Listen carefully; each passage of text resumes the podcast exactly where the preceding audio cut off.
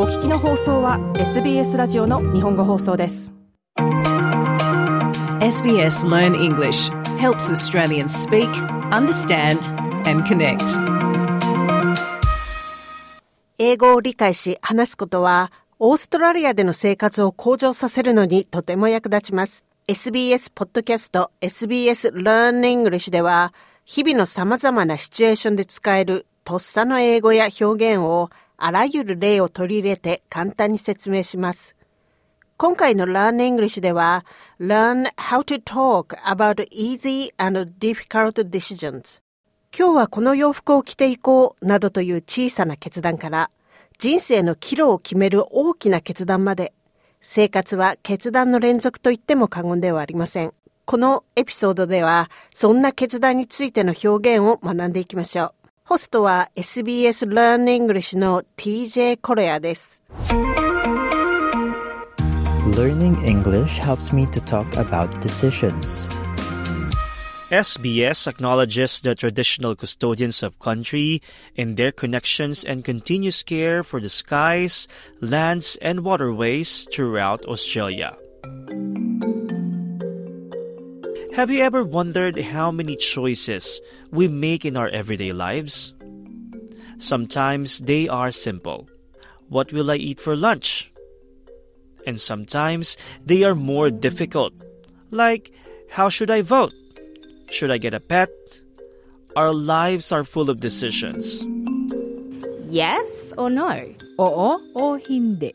Ja oder nein? 是或者不是? Bale ja. เห็นด้วย Josipa, for example, has decided to go on a vacation, and that's why I'm here to guide you today. My name is DJ, and today we'll practice how to talk about decisions. A decision is a choice or selection that you make after thinking about different possibilities. So when Josipa asked me to be your host, I was excited at first. Then I began to feel unsure I had second thoughts about it because English is not my first language, and I was afraid that I might disappoint you. If you are having second thoughts, it means that you are changing your mind or starting to feel unsure about the decision you have already made. It's like questioning if you made the right choice or if there might be some better choice you should have made. But now I'm here. I think I've made the right choice. So let's begin with Claire and Alan as normal. Imagine it's a busy morning in the city. Claire and Alan decide to take a break from work and step outside during their lunchtime to discuss the decisions they made for their upcoming holidays. I've made up my mind. I'm visiting Uluru this year. Have you figured out where you'll be going? I've settled on driving the Great Ocean Road. I've never done it. Me neither. I entertained that idea as well, but ended up making a snap decision because I found a great deal. Lucky you. I opted for a short trip because of my budget. I kept my options open until the very last minute, hoping to find a great holiday package deal like you have, but I didn't, so. Both Claire and Alan talk about their holiday decisions but we can use the same phrases in a lot of everyday situations. Let's hear them again. First, Claire said, I've made up my mind. If you have made up your mind, you've finally decided on something after thinking about it for a while. It's like when you considered all your options and chosen what you want to do or choose. When you say the word options, it refers to the choices or alternatives that are available for a particular decision or situation. And if you want to ask someone if they had decided on something, you can say, Have you figured out where you'll be going? If you have figured out something, you've understood or found a solution. You can also use it when you have finally made a choice about something, as Claire has. Have you worked it out yet? This means the same thing. It's like checking if they have figured out a problem or a puzzle. Alan has also figured out where he will be going. I've settled on driving the Great Ocean Road. When you settle on something, you choose one option from among several different options. I entertained that idea as well, but ended up making a snap decision because I found a great deal. If you are entertaining an idea, you are considering it as a possibility for your decision. Claire found a fantastic holiday deal, which led her to make a snap decision. That means she decided very quickly. The word snap refers to the sound that you can make with your fingers. The sound is short, sharp, and quick, so you can understand why it's called a snap decision, right? I opted for a short trip because of my budget. I kept my options open until the very last minute, hoping to find a great holiday package deal like you did. Alan used the word opt and option in two separate phrases. First, he said, I've opted for a short trip because of my budget. When you opt for something, you choose that thing from among other options. I kept my options open until the last minute. When you keep your options open, you are waiting before you make a final decision about something in case you want to make a different choice a little later. It's like you're allowing for the possibility of having a different choice. There will be times when decision making is easy. But there are moments it is not so easy. In situations like this, you might be indecisive. If you say someone is indecisive, they have difficulty making a decision.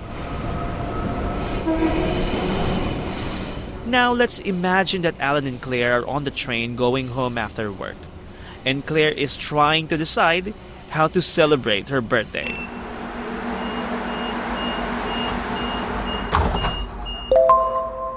I'd like to pick your brains about something. I can't decide what to do for my birthday. I'm torn between two different options. Well, when I can't decide, I usually go with my gut feeling. What's your dilemma? I'm struggling to choose between having a small gathering with friends or going on a day trip. I see what you mean. It's a tough decision. I guess you've weighed the pros and cons of each option. What are you thinking? Hmm, what do you think Claire should do on her birthday? Anyway, it's not up to us to decide. Let's review the phrases used to talk about indecision or someone who cannot make a decision. I'd like to pick your brains about something. I can't decide what to do for my birthday. I'm torn between two options. Here, Claire said, I'd like to pick your brains. If someone wants to pick your brains, that person is asking for an advice or insight on a particular issue or topic. Claire is asking for an advice because she is torn between two options. If you are torn between two options, you are finding it very difficult to choose between two possibilities. Alan then said, When I can't decide, I usually go with my gut feeling. What's your dilemma? Your gut is your stomach, so a gut feeling is like the opposite of your brain deciding. So when Alan said he goes with his gut feeling, he meant he trusts his instincts. Alan also used the word dilemma. When someone talks about a dilemma, they're describing a tough choice they have to make. I'm struggling to choose between having a small gathering with friends or going on a day trip. If you say that you are struggling to choose, you are finding it difficult to make a decision. It's a tough decision. Have you weighed the pros and cons? When you say someone weighed the pros and cons of each option, it means that they have carefully considered the advantages and disadvantages of a situation before making a decision.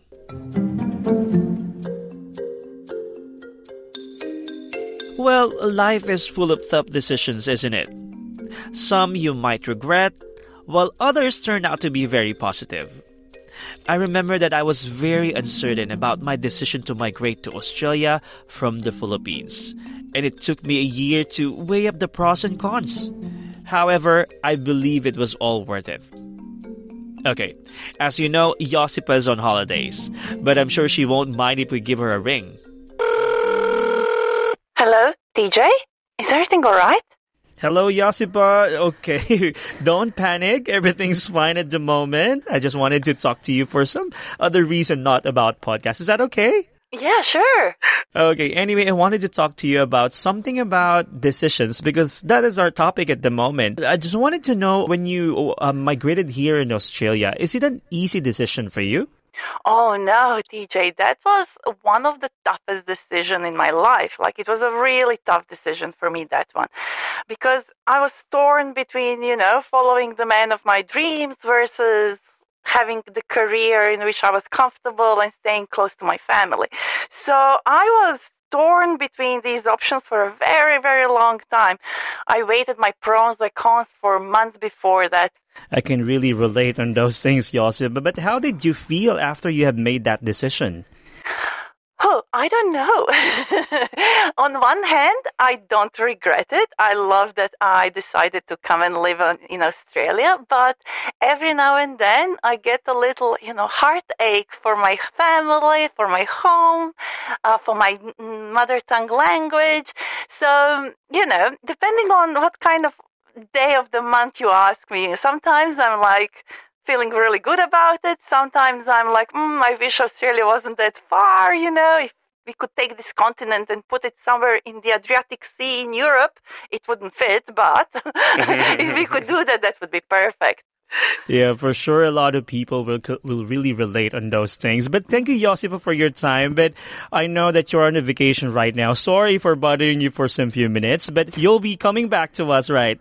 Yes, I will. Yes, I have to come back. So I'll be back in a few weeks. Please don't break my podcast. Thank you. See you soon. Bye, DJ. The decisions we have to make in life can range from mundane daily decisions to choices that are very important. And there are even decisions that are so important that they could affect the future of the country. The Indigenous Voice to Parliament referendum will be held on the 14th of October 2023 across Australia. Make sure you can make an informed decision. Go to the SBS Voice Referendum website to find out what is involved in over 60 languages. Now let's practice phrases from this episode. First, see if you remember the meaning before hearing the answer. What does it mean if you are making a snap decision?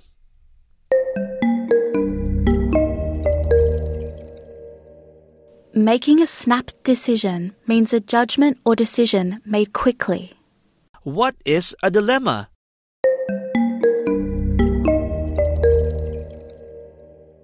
Dilemma is a situation in which a difficult choice has to be made between two or more alternatives.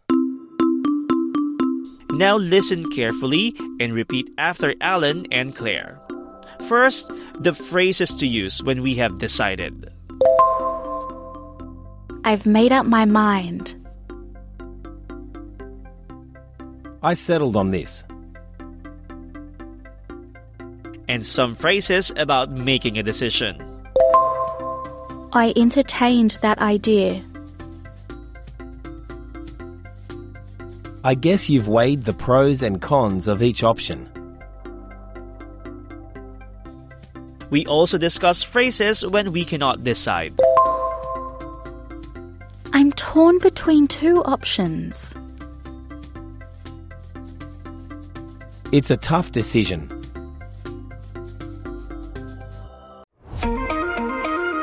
皆さんいかがでしたか普段の生活で職場で あなたの決定を友人や同僚に伝える表現や単語を学んでいただけたでしょうか？自分の決断を明確に伝えることはとても大切なことです。SBS 日本語放送のウェブサイトには Learn English のエピソードのまとめ、さらにはスクリプトも掲載されています。最後にはクイズもありますので、ぜひチャレンジしてください。アドレスは sbs.com.au スラッシュジャパニーズです。もっとストーリーをお聞きになりたい方は iTunes や Google ポッドキャスト Spotify などでお楽しみいただけます。